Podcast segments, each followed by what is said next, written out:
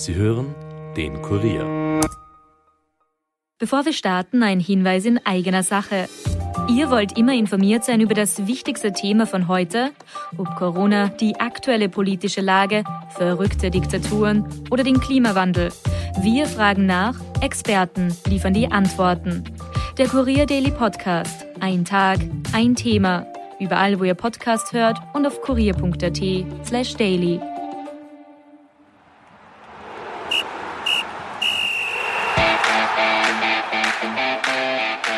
Was war das für den österreichischen Sport für ein Jahr 2021? Von historischen Erfolgen bis hin zu sportlichen Tiefpunkten war da alles dabei. Was? Noch ein Jahresrückblick, wird jetzt vielleicht der eine oder die andere sagen. Keine Sorge, nicht ganz.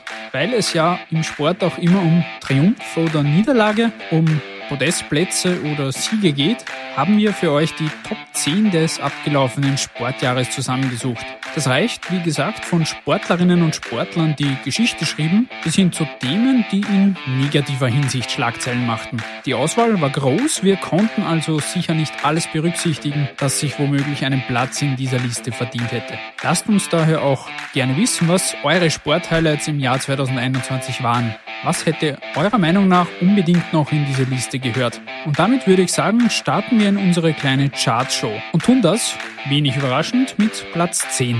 Los geht's!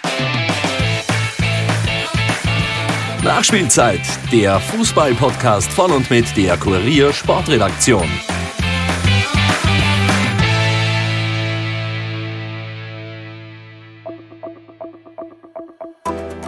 Platz 10. Stadlober und Milletich. Neue Präsidenten für ÖSV und ÖFB. Wenn die beiden größten Sportverbände Österreichs binnen weniger Tage eine neue Führung bekommen, dann hat das ohne Zweifel Potenzial für einen Top-10-Platz in unserer Liste.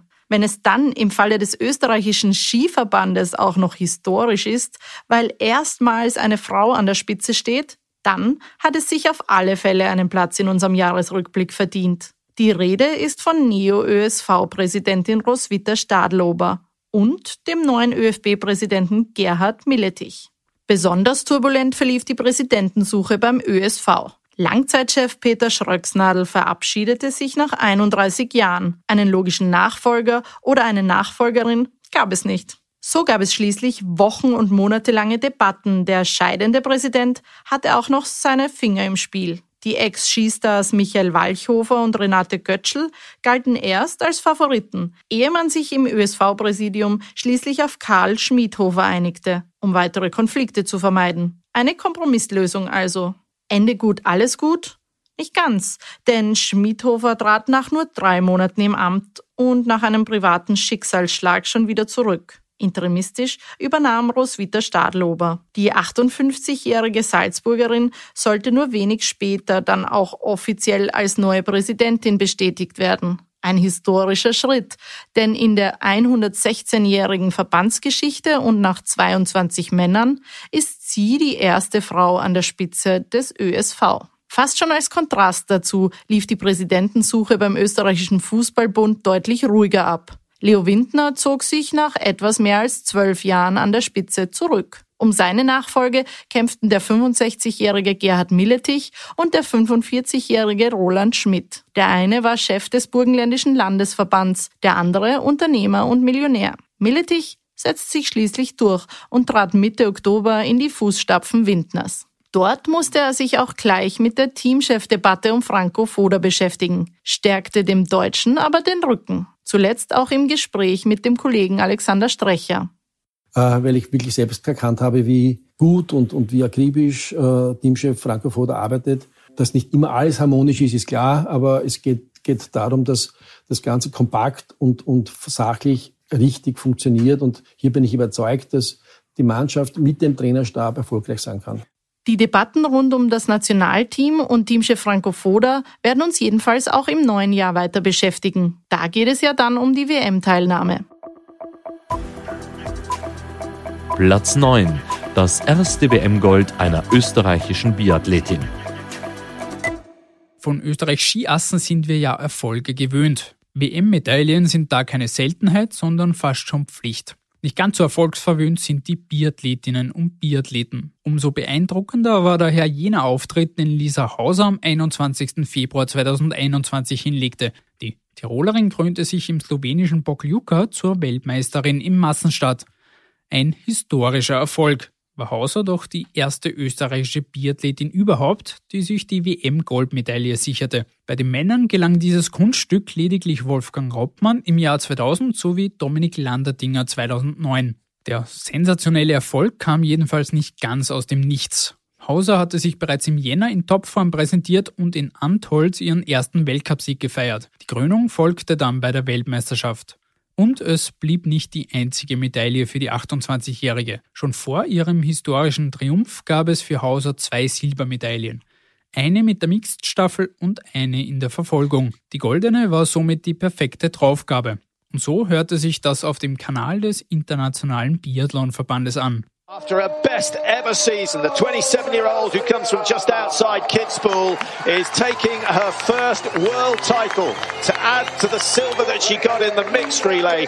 She adds to the medal that she got in the individual as well. Austria getting their first gold medal of these world championships in Pachuca. There she is, Hauser, a new star on the block. Ein neuer Biathlon-Star also. Von Lisa Hauser ist jedenfalls in den nächsten Monaten und Jahren einiges zu erwarten. Das stellte sie auch diesen Winter bereits wieder unter Beweis.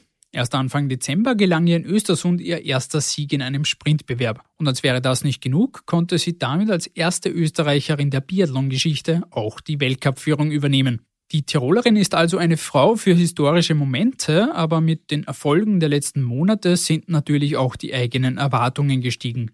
Mit Ergebnissen wie einem siebenten oder neunten Platz in den letzten Rennen vor der Weihnachtspause war Hauser nur bedingt zufrieden. Sie geht damit als Vierte im Gesamtweltcup in die Feiertage. Es spricht jedenfalls viel dafür, dass wir auch im neuen Jahr die ein oder andere Erfolgsmeldung der 28-Jährigen zu Gesicht bekommen. Und womöglich ist auch da wieder etwas für die Sportgeschichtsbücher dabei. Platz 8. Die Austria-Krise und das Eigentor mit Insignia. So viel, wie sich in den letzten Monaten bei der Wiener Austria getan hat, vergisst man fast, dass es auch Zeiten gab, in denen der Verein nicht in einer sportlichen und finanziellen Krise steckte. Noch 2013 jubelten die Violetten ja unter Peter Stöger über den Meistertitel. Seitdem dominieren die Salzburger und bei der Austria ging es stetig bergab, sportlich wie finanziell. In den letzten Jahren hat sich ein ordentlicher Schuldenberg angesammelt. In den letzten Monaten ging es daher vor allem auch um die eigene Existenz. Gerade im abgelaufenen Jahr blieb da in Wien Favoriten kein Stein auf dem anderen.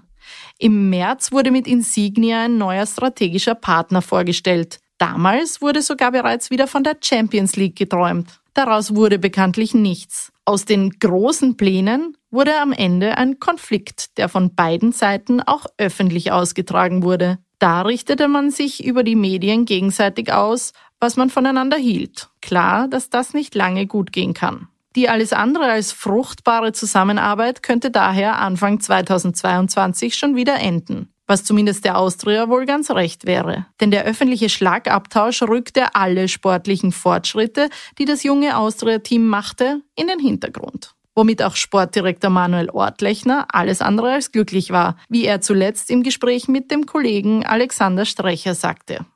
Es ist eine sehr spannende Zeit, auch wieder einmal bei der Austria.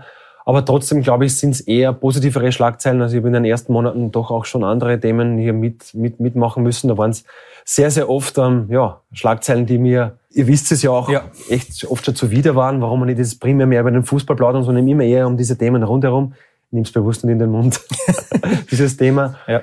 Wie und ob es mit Insignia weitergeht, wird sich erst weisen. Zuletzt einigte man sich bei der Austria ja auch auf eine Investorengruppe rund um den Ex-Lask-Vizepräsidenten Jürgen Werner. Wirklich zur Ruhe kommen werden die Wiener also über die Feiertage und im neuen Jahr nicht. Dafür geht es nach wie vor um zu viel, etwa auch um die Bundesliga-Lizenz. Trainer Manfred Schmidt und sein Team werden jedenfalls um die Meistergruppe kämpfen. Die Austria liegt zur Winterpause mit 21 Punkten aus 18 Spielen auf Platz 7. Auch da geht es also um einiges. Platz 7. Schwimmass Auberg auf den Spuren von Markus Rogan. Schwimmer Felix Auböck ist heuer so richtig in der Weltspitze angekommen. Auf den ganz großen Erfolg musste er aber fast bis zum Ende dieses Jahres warten. Dabei war Auböck schon bei den Olympischen Spielen in Tokio verdammt nah dran. Der Niederösterreicher schaffte es in drei Finali. Über die 400 Meter Kraul schwamm er nur knapp an der Sensation, sprich an einer Medaille, vorbei. 13 Hundertstel fehlten Auböck auf Bronze. Dazu gab es noch zwei siebende Plätze über 800 und 1500 Meter Graul. Das alles noch dazu in Rekordzeiten. Eine Bilanz, mit der der 24-Jährige alle Erwartungen übertraf. Auberg machte auch da schon Lust auf mehr. Ein Versprechen, das er knapp fünf Monate später auch tatsächlich einlösen sollte. Denn nach den Olympischen Spielen standen im Dezember auch noch die Kurzbahn-Weltmeisterschaften in Abu Dhabi auf dem Programm. 50 Meter nicht einmal mehr zu schwimmen hin zu einer möglichen Goldmedaille. Auböck an der ersten Position, er ist unterwegs zum WM-Titel, zur Goldmedaille bei dieser Kurzbahn-Weltmeisterschaft. Es ist Gold in 3,35,90 für den Österreicher Felix Auböck. Für Auböck ein perfekter Jahresabschluss. Der Niederösterreicher pulverisierte über seine Paradedisziplin, die 400 Meter Graul, seinen eigenen österreichischen Rekord und jubelte über die Goldmedaille. Er war am Ziel seiner Träume angekommen. Dementsprechend emotional zeigte er sich danach, etwa auch im Interview mit dem ORF. Ich schaue auf die Anzeigetafel und schaue, bitte, bitte, bitte Erster, weil ich wusste, das war ein gutes Rennen und dann siehst du diese Eins bei einer Weltmeisterschaft mehr als ich mir jemals erträumt hätte zu erreichen im Schwimmen. Deswegen überglücklich über das Ergebnis. Für den österreichischen Schwimmsport war das ein durchaus historischer Erfolg. Auböck ist der erst zweite österreichische Weltmeister überhaupt. Der erste und bislang letzte war ein gewisser Markus Rogan. Dieser holte 2008 WM-Gold über die 200 Meter Rücken. Rogan sammelte in seiner Karriere insgesamt neun Medaillen bei Weltmeisterschaften. Da hat Auböck noch ein wenig etwas vor sich. Was nicht ist, kann aber freilich noch werden. Und im Mai steht dann auch schon die Langbahn-WM in Japan auf dem Programm. Da kann und will Auböck nachlegen. Platz 6. Teams verlorenes Tennisjahr und die große Impfdebatte. Das Jahr 2021 war für Österreichs Tennis-Aushängeschild Dominik Thiem ganz klar eines zum Vergessen. Der 28-Jährige war mit großen Zielen und Ambitionen in das Jahr gestartet. Theoretisch hätte er sogar die neue Nummer 1 der Tenniswelt werden können. Bei den Australian Open ging der Niederösterreicher als einer der Titelfavoriten in das Turnier. Im Vorjahr hatte er das Finale erreicht und gegen Superstar Djokovic verloren. Heuer kam im Achtelfinale das klare Aus gegen Dimitrov. Knapp drei Monate später das nächste Highlight, die French Open. Wieder waren die Erwartungen groß. Wieder kam das frühe Aus. Diesmal schon in Runde 1. Die Enttäuschung war dementsprechend groß, wie Team auch bei der anschließenden Pressekonferenz zugab. It's kind of uh, the first uh, situation like that uh, what, what, what I'm what I'm facing because basically all my all my career all the last five six seven years was a way up all the time I mean of course I was sometimes dropping from five to eight in the ranking or whatever but uh, never never had uh, losses like that. Danach gab es auch im Team Team personelle Konsequenzen. Man trennte sich von Manager Straka. Weitere Abgänge und Zugänge sollten in den nächsten Monaten folgen. Sportlich war da von Team schon kaum mehr etwas zu hören. Der 28-Jährige musste wegen einer Handgelenksverletzung lange pausieren. Sein letztes Match bestritt er Ende Juni. Seitdem warten die Tennisfans auf sein Comeback. Erst zuletzt musste er wegen einer Erkältung den ATP Cup Anfang Jänner absagen. Auch die Australian Open wackeln. Und als wäre das alles noch nicht genug an Turbulenzen und Negativmeldungen, folgte im Oktober auch noch eine Impfdebatte. Team war da mittendrin statt nur dabei. Auf seine Aussage, auf den Totimpfstoff Novavax warten zu wollen, folgte eine nationale Debatte, die auch zum Politikum wurde. Tagelang beherrschte das Thema die Schlagzeilen. Team war und ist ja international auch nicht der einzige Sportstar, der beim Thema Impfen polarisierte. Erst als er Anfang November öffentlich bekundete, nun bereits geimpft zu sein, nahm er dem Thema und der hitzig geführten Debatte wieder etwas den Wind aus den Segeln.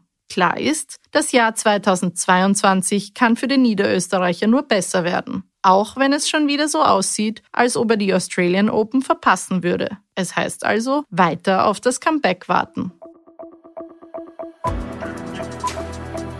Platz 5. Die Doppelweltmeister Linsberger und Kriechmeier. Mitten in der Pandemie gab es für sportbegeisterte Österreicher im Februar einen fast schon unerwarteten Lichtblick.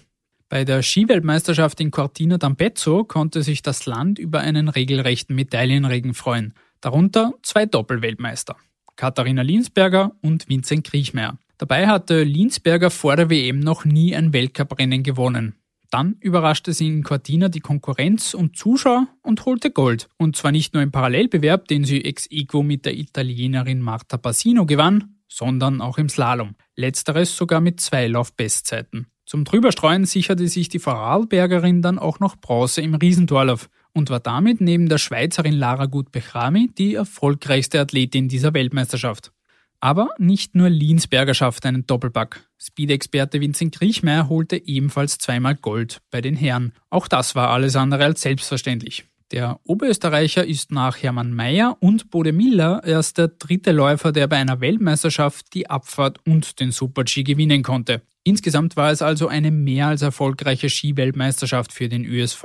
Bei der ersten WM ohne Seriensieger Marcel Hirscher holten die Österreicherinnen und Österreicher acht Medaillen.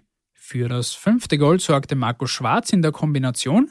Dazu gab es noch eine Silber- und zwei Bronzemedaillen. Für das fünfte Gold sorgte Marco Schwarz in der Kombination. Dazu gab es noch eine Silber- und zwei Bronzemedaillen. Grund zur Freude hatte damit auch Peter Schröcksnadel, dessen Regentschaft als ÖSV-Präsident ja wenig später nach 31 Jahren endete. Platz 4. Das ÖFB-Team im Achtelfinale der Europameisterschaft. Wir nähern uns den Top 3 unserer Liste. Knapp dran vorbei schrammte das österreichische Fußballnationalteam. Beziehungsweise vor allem der Auftritt im Achtelfinale der Europameisterschaft gegen Italien. Denn davor und auch danach präsentierte sich die Mannschaft von Teamchef Franco Foda eher mau. Aber zurück zum eigentlichen Highlight. Österreich schaffte zum zweiten Mal nach 2016 aus eigener Kraft die Qualifikation für eine Europameisterschaft. Die Erwartungen für das in zehn europäischen Städten ausgetragene Turnier waren groß, auch wenn die Leistungen davor nicht unbedingt zu überzeugen wussten. Aber egal, neues Turnier, neues Glück. Und das begann durchaus erfreulich. Mit einem 3 zu 1 Pflichtsieg gegen Nordmazedonien gelang Österreich der erste Erfolg bei einer EM-Endrunde überhaupt. Die eher mittelmäßige Vorstellung des Teams rückte da in den Hintergrund. Es folgte aber eine 0 zu 2 Niederlage gegen die Niederlande. Man musste um den Aufstieg zittern. Im letzten und entscheidenden Gruppenspiel gegen die Ukraine zeigte sich das ÖFB-Team aber dann doch von seiner besten Seite. Ein 1 zu 0 Erfolg bescherte den historischen Einzug ins Achtelfinale. Dort wartete Italien, seines Zeichens der spätere Europameister. Österreich verlor zwar, verlangte dem Favoriten aber alles ab und brachte Italien sogar an den Rand einer Niederlage. Das ÖFB-Team musste sich erst in der Verlängerung geschlagen geben. Und so äußerte sich Trainer Franco Foda nach dem EM aus. Das ist sehr, sehr schade, weil die Mannschaft hat ein tolles Spiel an den Tag gelegt. Aber in so einem Spitzenspiel oder in so einem Spiel im Achtelfinale entscheiden halt die Kleinigkeiten. Zweimal nicht aufgepasst, aber trotzdem kann ganz Österreich stolz auf diese Mannschaft sein, so wie sie sich hier präsentiert hat, wie sie aufgetreten ist. Sie hat Geschichte geschrieben, ist erstmal ins Achtelfinale eingezogen, knapp das Viertelfinale verpasst. Also die EM war für Arnautovic, Alaba und Co. damit also zu Ende. Mit dem mutigen Auftritt schaffte man es aber zumindest zeitweise wieder für eine gewisse Fußball-Euphorie im Lande zu sorgen. Recht lange hielt diese aber bekanntlich nicht an. Nichtsdestotrotz ein für uns würdiger Platz 4. Platz 3. Das Formel-1-Drama zwischen Verstappen und Hamilton. Was war das für eine Formel-1-Saison? Nach den letzten Jahren, in denen Mercedes die Weltmeisterschaft dominierte und Lewis Hamilton zum siebenfachen Titelträger wurde, gab es für die Fans endlich wieder mal ein Duell auf Augenhöhe. Und was für eines. Lewis Hamilton gegen Max Verstappen, Mercedes gegen Red Bull. Über 22 Rennen hinweg schenkten sich die beiden Fahrer und ihre Teams nichts. Es wurde mit allen zur Verfügung stehenden Mitteln gekämpft. Dass es am Ende auf diesen absoluten Finalkrimi, dieses Drama im allerletzten Rennen der Saison hinauslief, damit war freilich nicht zu rechnen. Hamilton und Verstappen hatten vor dem großen Preis von Abu Dhabi gleich viele Punkte auf dem Konto. Alle Augen waren auf dieses Duell an der Spitze gerichtet. Dementsprechend ging es für beide Teams und Piloten um sehr viel. Und das letzte Rennen war dann auch an Dramatik und Spannung nicht mehr zu überbieten. Hamilton dominierte und hielt Verstappen meist auf Abstand. Der achte WM-Titel, mit dem er auch Legende Michael Schumacher endgültig hinter sich lassen würde, war nur mehr eine Frage von wenigen Runden. Was dann aber passierte, sollte noch für tagelange Diskussionen und Kritik, vor allem am Rennleiter, sorgen. Nach einem Crash von Williams-Pilot Latifi kam das Safety Car zum Einsatz und plötzlich war der Vorsprung von Hamilton auf Verstappen passé. Der Red Bull-Pilot fand sich nach einer strittigen Entscheidung plötzlich direkt hinter den Briten wieder. Das Safety Car sollte sich gleich wieder verabschieden. Da war noch eine Runde zu fahren. Und dann kam, was kommen musste. Verstappen setzte zum Überholmanöver an. Hier zu hören auf dem YouTube-Kanal der Formel 1. can Verstappen try and get past Hamilton? First overtaking zone is normally down into turn five. Is Verstappen far enough back? He's going to make the lunge down the inside. Hamilton sees him coming. It's a late lunge by Verstappen, who takes the lead of the race. Verstappen now snatches the championship trophy from Lewis Hamilton, who's trying to fight back. Hamilton versuchte noch einmal alles, aber die WM war entschieden. Verstappen krönte sich als erster Niederländer überhaupt zum Formel 1 Weltmeister. Max Verstappen for the first time ever is champion of the world. Mercedes protestierte und überlegte weitere Schritte, entschied sich dann nach einigen Tagen aber dagegen. Und so endete eine ebenso historische wie auch dramatische Formel 1-Saison 2021. Bei uns schafften es Hamilton und Verstappen damit aufs Stockerl. Platz 2. Salzburgs Einzug ins Achtelfinale der Champions League. Es hat nicht ganz für unseren Topplatz gereicht. Die Leistung der Salzburger und dieser Champions League-Saison ist dennoch nicht hoch genug einzuschätzen. Erstmals in der österreichischen Fußballgeschichte schaffte es ein Verein ins Achtelfinale der Königsklasse. Salzburg steht also unter den besten 16 Teams Europas.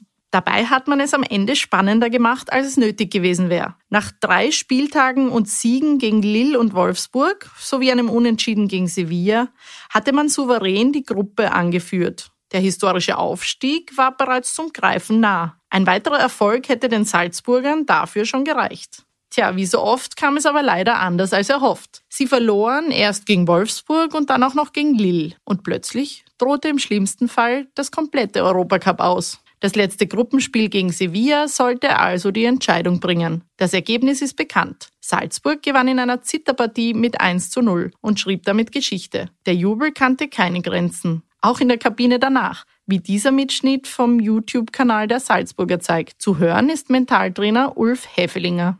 Und dann ist auf einmal der nächste Spieltag gegen Sevilla, wo es wirklich darum geht, dass wir uns das holen.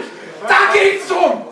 Und was seid ihr hier? Was sind wir hier? Wir sind, liebe Herz, so verdammt selbstmisslich. Wir sind im Kopf, so verdammt selbstmisslich. Ja. Das ist Salzburg!